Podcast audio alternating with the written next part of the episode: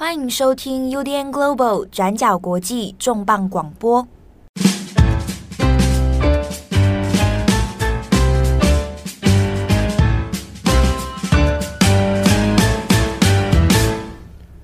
Hello，大家好，欢迎收听 UDN Global 转角国际重磅广播。我是编辑七号，我是编辑惠仪。今天的重磅广播，我们要来聊一个英国的事件。那这个事件呢，是一个关于十四岁的少女，叫做茉莉。茉莉在二零一七年的十一月，那在自己的家中就选择自杀，结束生命。那这个事情的背后，那又涉及到了关于社群媒体啊，或者我们所讲的使用 FB、IG 啊，或者其他等等的各个平台，到底对一个人的心理状态啊，会产生什么样的影响？网络的演算法是不是加重了大家对于负面情绪的接收？那这个茉莉的事件后来在今年的九月份的时候，经过长达五年的调查，还有审理跟判决哦，最后呢有一个结果出来，是英国第一起哦认定这是由网络社群平台的演算法而导致人的自杀。好，那我们今天这个重磅广播呢，会来谈一下当初茉莉的这个事情的前因后果，以及这个判决到底代表什么样的意义。好，那我们这边先稍微来介绍一下茉莉是谁。那我们把时间拉回到二零一七年，当年茉莉是十四岁，她是出生在伦敦的西部。从外界的这个眼光还有报道的描述里面，她其实是生长在一个非常幸福美满的家庭里面。然后根据家人的描述呢，茉莉是一个非常积极、开朗、聪明的人。然后她也跟一般的青少年喜欢的呃事情或者是兴趣大部分是一样的，像是她会喜欢音乐剧《汉密尔顿》，然后也喜欢《哈利波特》。那同时呢，在学校的表演里面，她也有担任主角。所以呢，从外观上面来看，家人们就觉得她是一个非常乐观、非常开朗的一个少女。尽管是这样，但是。茉莉的父母其实也有察觉女儿是不是有一点呃状况不对。所以开始也觉得说，哎，茉莉是不是变得比较沉默寡言啊？自己待在房间里面的时间也变得越来越多。但是因为看着茉莉也有就是参与家庭活动，也有跟身边的朋友继续维持一些社交活动，所以到最后，茉莉的父母也就觉得说，这有可能是呃茉莉在青少年阶段里面可能会出现的一些行为，就是青少年青春期会经历的一些情绪波动啦，所以也就没有多问。那一直到是在二零一七年的九月，到最后呢，茉莉的父亲就有开口直接跟茉莉讲，就有说：“哎，我们很担心你的状况，你最近还好吗？有没有发生什么问题？”然后当时和茉莉也只是简单的表示说：“哦，没什么事情啦，就只是正在经历一个阶段，就这样子带过了。”然后事情呢，就一直到了十一月二十号，二零一七年的十一月二十号。茉莉当时候就跟家人吃晚餐，观赏英国当时候呃非常著名的一些电视节目，结果就在隔天早上的七点，家人在打开茉莉的房门之后，就发现她已经自杀身亡了。那这件事情其实对于茉莉的父母造成非常大的冲击，因为他们认为茉莉的死是毫无预警的。那甚至是在茉莉的最后一顿晚餐上面，茉莉也没有表现出任何的异样。那为什么女儿会无端端的自杀死亡呢？后来经过五年的调查，茉莉的父亲跟母亲也才从茉莉的这些呃浏览过的社交媒体平台上面发现了一些线索。那在茉莉的日常生活里面，她最常浏览的两个社交平台，第一个是 Instagram，那第二个就是 Pinterest。茉莉的父亲就发现，女儿在生前其实有大量浏览了这两个社交平台的内容。那这些内容呢，大部分都是令人不安、绝望，然后让人非常忧郁的贴文内容。那我们根据《卫报》这边的整理，那在茉莉的 Instagram 上面，她储存。按赞还有分享的贴文大概有一万六千多则，但是其中的两千多则呢，是跟自杀、自残还有忧郁内容相关的贴文。那在 Pinterest 上面呢，茉莉也有储存呃类似相关的内容，也就是跟自杀、自残有关的。然后茉莉就把这一些在 Pinterest 上面的图片命名为“没什么好担心的”。那这些贴文造成的负面影响到底有多大？茉莉生前在 Instagram 上面，她其实有浏览过大概一百三十八支跟自杀还有自残相关的影片。然后呢，在听证会上面，就有位儿童的心理咨商师就表示，他自己在看了这一些影片之后，有好几个星期都没有办法入睡。那甚至呢，有一些影片根本是很难完整把它看完的。这一些部分的影片内容在听证会上面其实也有重复播放，其实为了要呈现的一种感觉，就是让人们了解到当时候茉莉的心情跟感受，也就是说，在持续接触这些负面内容之后，他会怎么样对一个人的心理还有生理上面造成的影响。这边为什么会讲说这次英国的判决是非常具有意义，然后是直接把这个青少年自杀的案例直接归咎于社交媒体呢？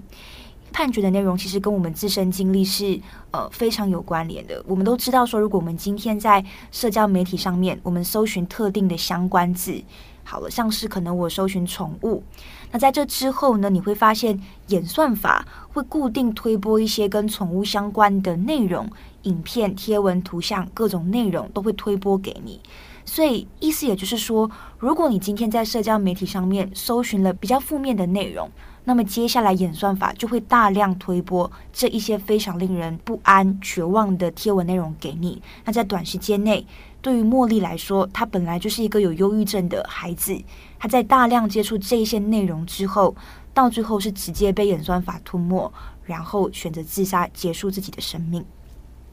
那在 Pinterest 上面呢，其实也是发生类似的状况了。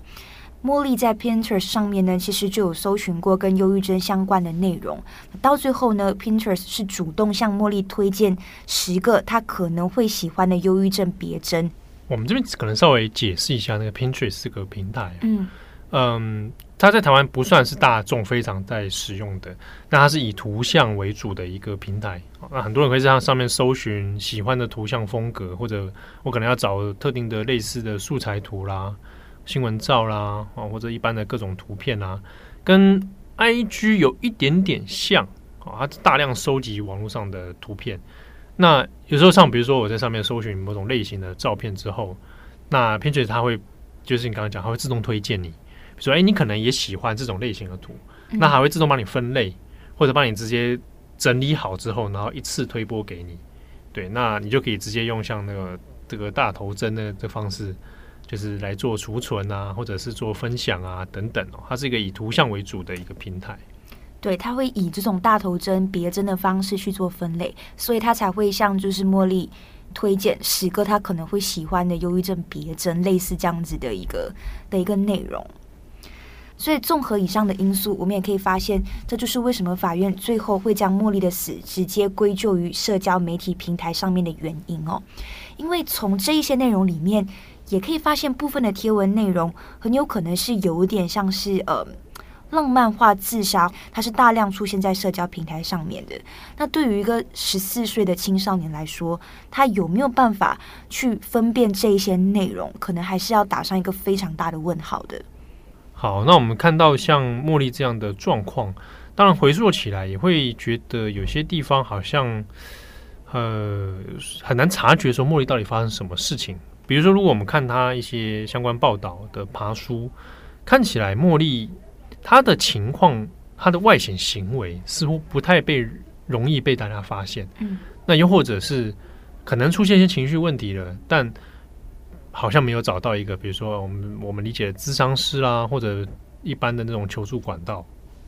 对，我们这边可以特别提一下 Twitter。Twitter 其实它有一点。嗯，微妙，它成了茉莉生前的一个抒发情绪的一个平台跟管道。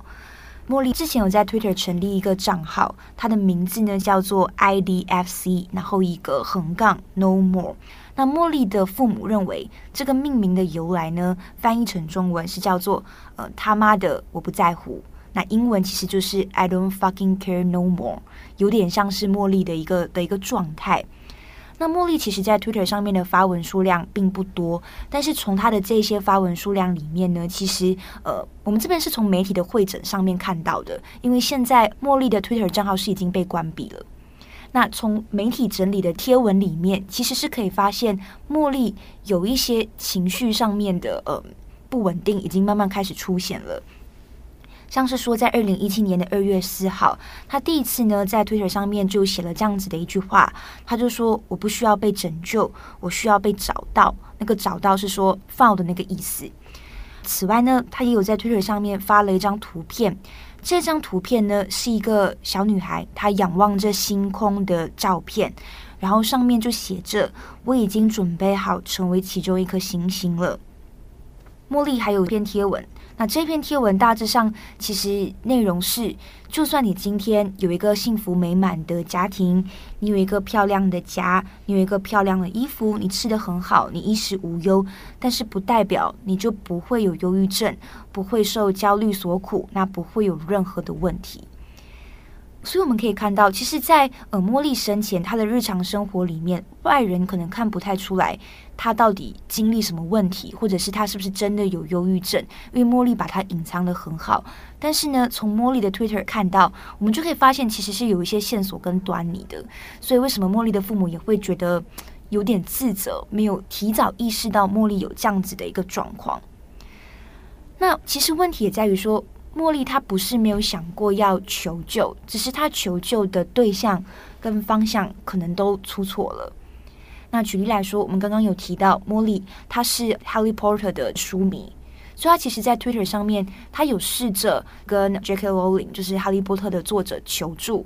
但是我们都知道，J.K. Rowling 他的粉丝非常非常的多，所以你可以看到，即便可能他有求助。这件事情，他在贴文上面用小老鼠标记的方式写着 “J.K. Rowling”，我自己有想要自杀的念头，但是这样子的一个贴文马上就会淹没在就是 Twitter 的贴文里面，尤其是 J.K. Rowling 的粉丝又这么的多。那除此之外，他其实也有向其他的影星求助，但一样的，因为这一些影星的追踪数粉丝都非常的多，所以几乎是不太可能会看到 Molly 的求助讯息。嗯，这部分哦。也可以讲一下，就是你站在 J.K. Rowling 或其他影星的角度来看，第一是他不是医生，嗯，好、哦，那他也不是医院，所以他当然没有第一义务说，哎，你求救我我就帮你做什么。对、啊，毕竟这还是有专业问题啊，不能也不能乱帮人。这确实是一个需要专业的心理咨商师来做判断的。没错，嗯、那第二是。粉丝这么多哦，但我很难判断这个讯息是是恶作剧还是要干嘛哦。那这个这个的确对公众人物来讲是一个蛮棘手的状况啊。那之中也有甚至有人是因此还被粉丝恶意骚扰的，嗯，哦，情绪勒索的这种状况也是存在。哦，那这个当然的确是讲说茉莉当时年纪十四岁，可能一下子还不晓得。哎，应该有哪些求助管道？那直觉上当然可能会想，我我喜欢的明星，我喜欢的作家啊，这个是我想对于一个当时这个年龄层的人来讲，可能是第一直觉能够想到的管道了。嗯，好，那我们刚刚上面有提到嘛，法院的判决是直接把茉莉的死归咎于社交媒体平台嘛，所以其实，在听证会上面，Meta 跟这个 Pinterest 的代表其实都有出席听证会。Twitter 没有出席的原因，其实是因为茉莉花在 Pinterest 跟 Instagram 上面的时间比较多，所以这次的听证会上面，就 Twitter 的代表就没有出席。所以，我们这边整理一下，就是 Meta 跟 Pinterest 的代表在听证会上面是怎么说的。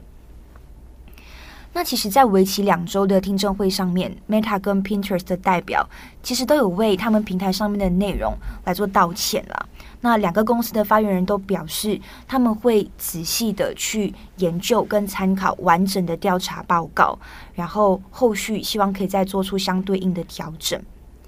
那我们这边可以分别提一下 Meta 跟 Pinterest 的这个代表怎么说。那 Meta 其实它底下就是呃，脸书跟 Instagram 的母公司嘛，它的健康还有福利政策的负责人。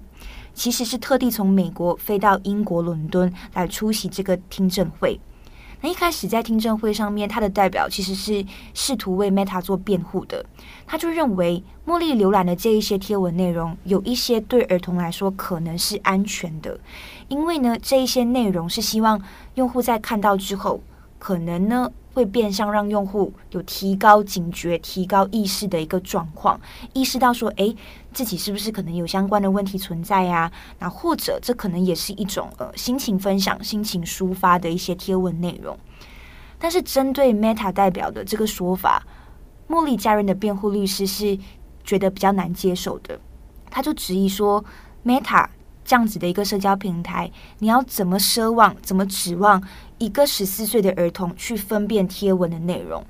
意思也就是说，假设说我们今天在看到自杀自残的相关内容的时候，我们要怎么去分辨说这个相关的这个贴文内容到底是要让我意识到说我自己可能有这样子的一个念头，还是其实这些贴文在潜移默化里面其实是变相的去鼓励我，还有影响我去做这些自我伤害的行为？这边我们可以补充一下，就是演算法逻辑，对。哦，嗯，它演算法逻辑里面，当然 Meta 的这个辩护，我觉得在法律的攻防上是比较相对，真的听起来比较弱了。嗯，主要原因是因为演算法里面是同类型强化。好，我喜欢这个东西，那它会比较推波是同类型的东西不断在增加给你。好，那它比较不是做相反的。比如说，我们举个例子好了。嗯，有时候大家应该都有类似的经验。我在讲到什么餐厅或讲到什么饮食的时候，那接下来你就很容易看到相关的贴文。嗯，比如说我可能搜寻牛排，那接下来他就会推我牛排餐馆，或者是其他的肉食，但他不会推播你减肥广告、节食广告、蔬菜广告。嗯，所以这就是逻辑演算法逻辑上面的不同。那如果我们放在茉莉里面，就会变成。当我看到负面贴文，或者可能跟自杀或忧郁或自杀有关的时候，他推我的是类同类型的内容，而不是其他或欢乐世界或者是迪士尼迪士尼乐园的这种完全截然不同的东西啊。所以这是演算法逻辑里面所造成的一个印象。那如果你长期的收看的话，嗯，我们当然会认为每一个人当然个体有差异啦，哦，但是。长期经营在特定资讯里面的时候，它你很难说对人没有影响。对，可能我们举餐厅或者是兴趣的这一些例子，可能会比较不明显。我们从这几年选举好了，你的意识形态，嗯嗯、所以我们才会什么为什么会说，就是社交媒体某种程度上是会让同温层越来越厚，固化你的同温层，固化你的同温层，这东西就是。你在各自的不同的同温层里面，你就可以看到意识形态的差异非常不一样了。所以同理也一样，就是茉莉在接受这些大量的负面贴文的时候，她是很容易被这一些负面的内容包围，然后影响，然后就会觉得说，这个世界只剩下这一些令人绝望不安的状况。对。好，所以回到 Meta 跟 Pinterest 的代表，到最后呢，他们其实就是针对这整件事情道歉了。然后 Pinterest 方面也有表示说，他们的平台是真的不完美，然后也表示说，部分茉莉浏览过的这些贴文内容是确实违反社交平台规则的。但是他们也表示说，他们会就是去调整，因为确实现在这一些含有大量可能不安的内容，还是大量存在在这些平台上面的。对，其实我们要怎么去调整，跟怎么去让我们的青少年跟儿童。在接触这些内容的时候，会有产生什么样的意识？对，当然，如果我们反过来讲，就平台方来讲，这个困难度很高啊！光是审定什么叫做负面内容，哇，那这个就你光审定这，你要立它立出一个标准吗？是要用之前前，其实我们好几次有讲过关于 Meta、Facebook 啊、Twitter 啊，然后 IG 上面的所谓的审查问题。用 AI 审查有 AI 审查的问题，人工审查也有人工审查的问题。好，那如果要再针对青少年，然后什么叫判定负面内容？好，比如说自杀内容，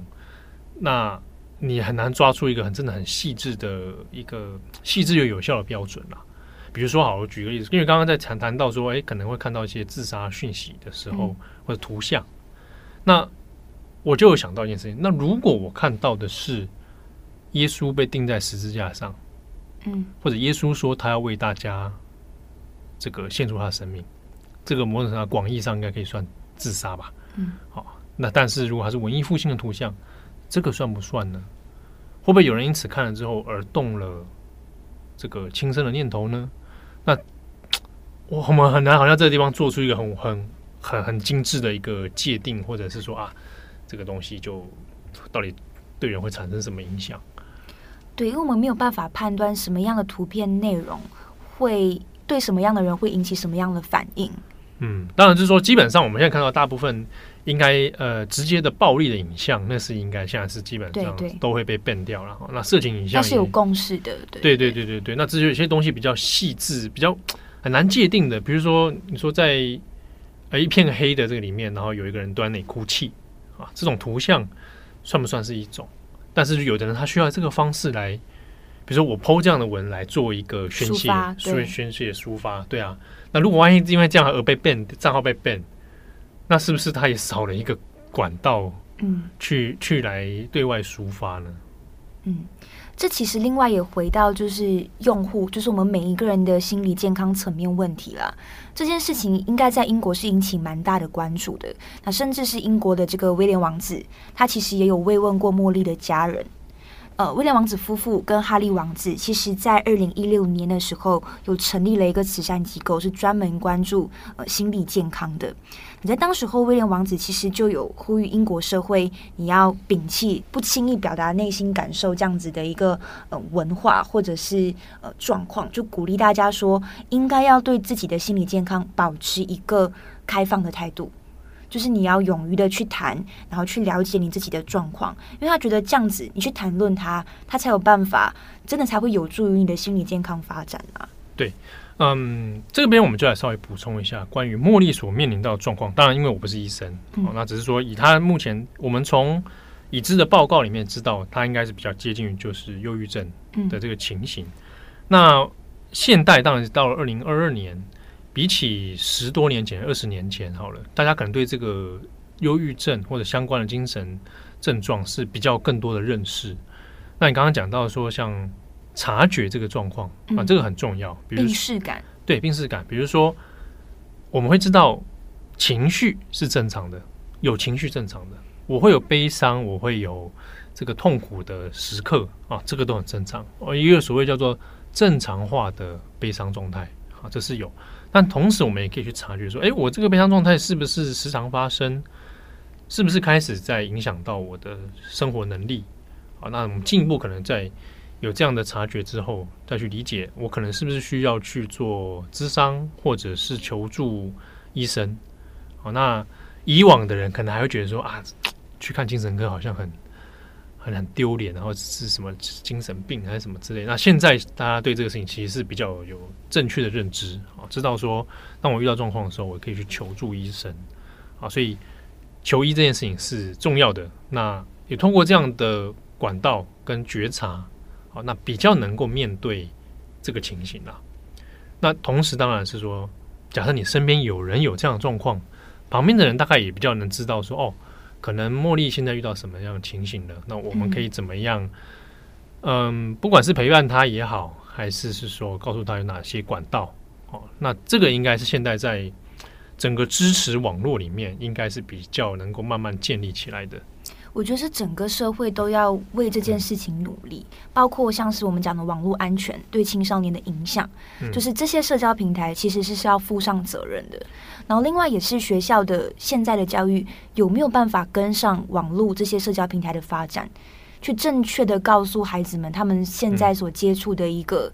嗯、呃媒体环境、网络环境到底是一个什么样的状态，对就很像媒体试读的概念。对对对对对，这边我也来补充一件事情。我们有其实好几次有谈过关于社会犯罪、嗯，心理状态这些疾病的一些问题嘛。那常常我们每次讨论到类似新闻案件的时候呢，当然也会有人提出一些这个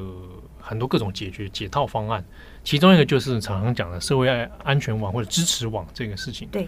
当中其实有很多的辩论跟拉扯啊。比如说，有的人会觉得说，哎，为什么一个人他比如说他犯罪好了？那他可能犯罪有他过去可能个人精神上的一些问题或什么，那有人会觉得说社会应该要来帮助他，但也有人会觉得说，那为什么这个人的状态，他杀人或做什么事情，要把责任赖给其他人呢？啊，会有两种意见的这个不同。好，那的确，其实针对这一种事情，大家的解方啊会不太一样。我自己如果就精神这一块来讲的话。其实我们回归到你刚刚讲的那个媒体适度这一块，平台方有没有责任？哦，我们不会说他完全没责任。嗯，我们的确是要认知到一件事情，是我们所处的这个现代社会。我们就想，现在二零二二年好了，这个跟早前啊，二十世纪以前，其实已经有点不大一样了。我们每一个人的社交密度其实是增强的，那个社交密度来自于我们的资讯接收，然后我们对他人生活的那个距离感其实是拉近的。虽然大家讲说现在社会很冷漠，有没有？嗯，可是冷漠归冷漠，社群平台让大家看见彼此的机会大量增加，而这个大量增加的确对人来说是有造成精神上、生活上的压力。好，所以。嗯，这几年其实像欧美的一些研究忧郁症或者精神疾病的学者，其实也在问这个问，他其实也在讨论这个问题，就是每一个人当然生病有他个人的一些状况存在，没有错。那未必某 A 生病，那其他旁边的人就要为他的生病负责，嗯，或者是说茉莉的爸妈要为他这个事情负责吗？哦，这个其实是有打很多问号的。但是很多学者他他们共通的共识是说，我们的确要留意一件事情是这些人的精神状态的。病或者症状跟整个社会的互动有很高密切的关联，比如说社群媒体，比如说网络的使用，比如说现代工作的节奏，嗯，好，从事的产业类型啊，等等等，这些跟百年前其实已经有很巨大的差别了。所以你可以说，它是在文明社会底下的某一种状态而导致的。那大部分精神科医师会讲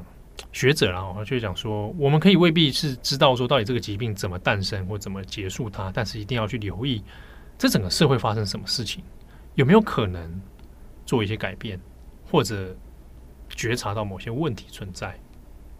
但我觉得也有一件事情，就是你刚刚七号有提到嘛，到底茉莉的父母需不需要为茉莉的死负责？这件事情是打上很多问号的，没错。但是不可以否认的事情是，茉莉的死确实是会让茉莉的父母非常非常的自责。所以接下来在处理完这整件事情之后，其实他们的父母要面临的事情也是很多人都跟他们讲说，诶，呃。你不用责怪自己啊，但对茉莉的父母来说，这件事情是不可能的。所以接下来他们要做的事情，也有点像是说，要怎么去处理自己内心的这种内疚的感觉，还有自责的感觉。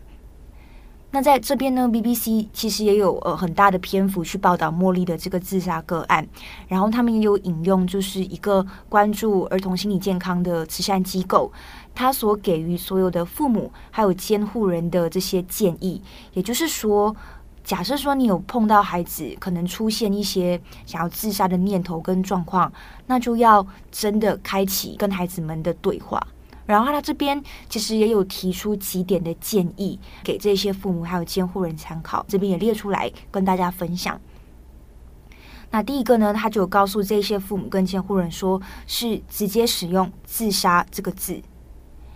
那再来第二个是，如果假设觉得今天要跟孩子开口说这件事情非常的困难，那么就先练习，先练习说你要怎么开启这个话题，你要怎么问孩子这个问题，那就会让你可能更加有自信一点。这边稍微补充一下，直接使用“自杀”这个字，嗯，意思是说，他他意思其实是讲说，你可以直接的来谈论这个话题啊，不要拐弯抹角，对，不用再迂回，这个跟性教育有点类似，就是你不用讲好像。哎，不敢讲又怎么样？那我其实是这个问题是可以直接摊开来说的。嗯，嗯对，他意思是这样。对，然后还有第三点，也就是说，他建议父母们要保持冷静，因为父母的反应很有可能是会影响孩子决定他到底要透露多少讯息给你的一个状况。然后第四点是，就是直接使用直接的词，然后直接清晰的表达，也就是回到刚刚第一点讲的，直接的说，不用迂回或者是隐晦的提到这件事情。最后一点，他们也有提到，是直接看着孩子们的眼睛，然后问他们说：“你是不是想自杀？”对，这是有面临到如果有这样类似情况的孩子的时候，可以做的几个应对方式啊。对对啊，当然还其他还有在这个寻求专业上的协助啊，那这个也很重要。对，那这之中我也分享一些可以类似的一些经验哦，比如说当我们面对到有这样状况的人。有时候，通常大家应该都听过吧？就是说，当你面对到有情绪情况的人，你不要跟他说：“哎，你开心一点嘛。”嗯啊、哦，这个就即便连一般的人，他遇到悲伤事情的时候，你叫他哎，你开心点嘛，其实都没什么太大的帮助了。对对，当然讲这句话未必有恶意，只是通常讲这句话，我们大家知道，我们其实也无计可施啊。所以说，所以你开心一点啊。当然，如果是对于有忧郁症来讲，如果能开心，当然早就开心了啊。或者是可能会比较使用一种对忧郁症患者来讲会比较刺耳的词，是你看开一点，看开一点哦。对，大家一定要，我们要现在注意一件事情，就是当遇到忧郁症或精神状况的时候，就我以忧郁症为例。那个是大脑生病的，嗯，就像你感冒的时候，你不太会说你开心点嘛，然后你感冒就好了啊。当然，你精神上的正面也许会对你的生理是有帮助啦，但是在大脑生病的状态下，那个东西是他那个是是没有办法说，我用我的精神来直接跟他对抗啊，我就会好了。大脑结构会在这种状态下是会发生改变。哦，那或者是我曾经有问过一个精神科医师啊，台湾的蛮权威的一个精神科医师，他是说他觉得，当然他那是他的一些想法跟意见，他认为叫忧郁症这件事情其实有一点不精确，他说应该要叫做脑脑中的那个血清素不完全，哦，就是因为你你在那种状态下，其实血清素是没有办法正常的分泌，那有时候我们通过通过运动或者是什么样快乐的活动的时候，可以得到血清素，但是。在某一些忧郁症的患者里面，他是没办法透过这些事情来正常分泌的，就是他血清素失调。对对对，所以他就是没有办法在这个地方得到你说大家想的开心一点，他看开一点。对，大脑生病了，好，所以在这种状态下，我们也知道病人他有些东西没有，他可能不合逻辑，可能不可理喻啊，所以周边的人可能就会吓到啊，怎么讲话这样啊，或者是你怎么还是这么消沉啊，等等等。那其实比较，你通过理解他的状态下，大概就知道啊，这是怎么一回事。嗯，好，那么最后呢，我们也补充一下茉莉父亲的说法。那在听证会结束、判决出来之后，茉莉的父亲呢，其实也就讲了这样子的一段话。他就说：“我只想说，无论这看起来有多么的黑暗，但是总是会有希望。”如果你现在正在经历某种挣扎，请跟你信任的人，或者是会有提供相关援助的这种组织聊聊，而不是参与可能有害的网络内容。那请尽你所能，活得长久，保持坚强。那最后呢，他也要告诉他的女儿茉莉，他就说：“谢谢茉莉，谢谢你成为我的女儿，谢谢你。”嗯，我想就父母立场来讲，的确那个自责是一定的。那绝大多数的状况，如果家里有遇到类似的症状的人，然后也可能最后选择轻生的话，大部分身边的人都会很懊悔啊。通常都会第一个念头是：诶，是不是我之前做的不够多？嗯，啊，会不会会不会我多做点什么可以挽回这件事情哦？那大部分就会陷入很强烈的自责。那尤其是越亲密的人越越有。通常来讲。这一些人也会需要一些一定程度的智商，或者是甚至是治疗都有可能。好，那嗯，节目最后我可能分享一点自己的经验啊，但虽然可以透露的内容啊，就是我长期有跟这个重度忧郁症的人相处啊，是家人。那也因为这种经验的关系，所以才比较学习说啊，我怎么样来面对患者。好，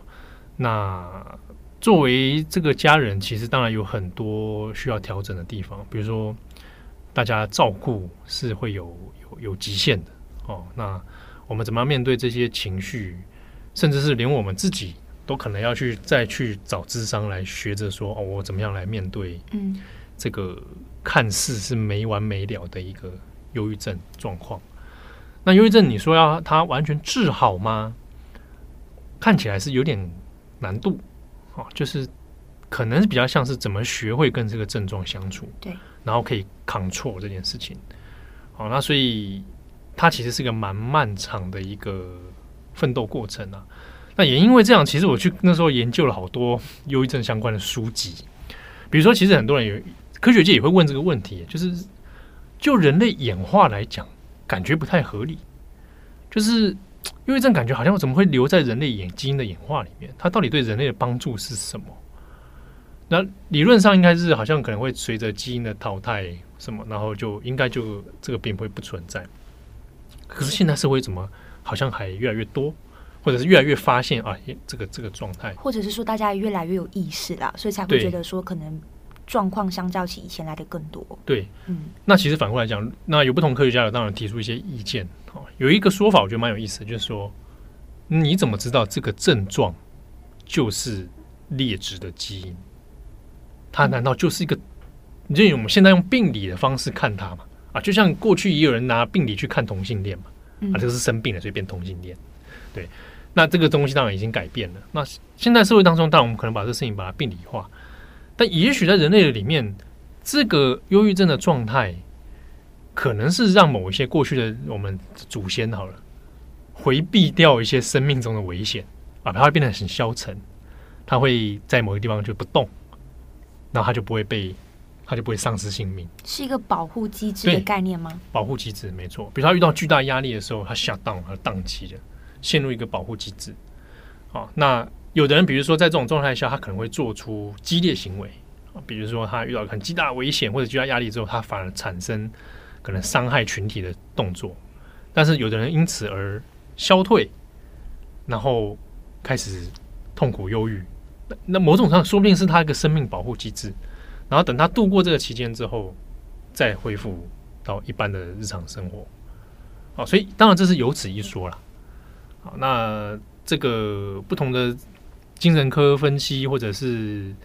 这个医学的谈谈论里面，当然其实针对这个问题讨论了很多。啊，那当然也有讲，其实现代文明就刚刚我们前面讲，现代生活的确造成了蛮大的影响。但是呢，这些事情就人类长远来看，其实也蛮正常的，就人难免就会这样子。嗯。对，那只是我们学着去面对这件事情。那我的话，其实如果我自己的经验里面还是会讲，就是你活下去就会有希望。哦，即便现在看起来真的是无漫无止境，而且大部分的患者可能都会问一句话：为什么是我？为什么我要发生这种事？哦，当然这个为什么，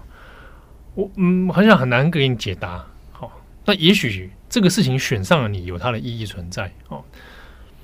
忧郁症患者他所经历到那个时空变化是非常奇妙的，可能是非常漫长的。他睡一个晚上，可能对他而言是睡了很长很长很长一段时间。他经历那个时间感比一般人更漫长，所以那有点像是一个跟自己的旅行了。那我不是有意要把有忧郁症把它浪漫化哦，但是我会认为面临到这样的状况。也许有它对你个人而言有它的意义存在，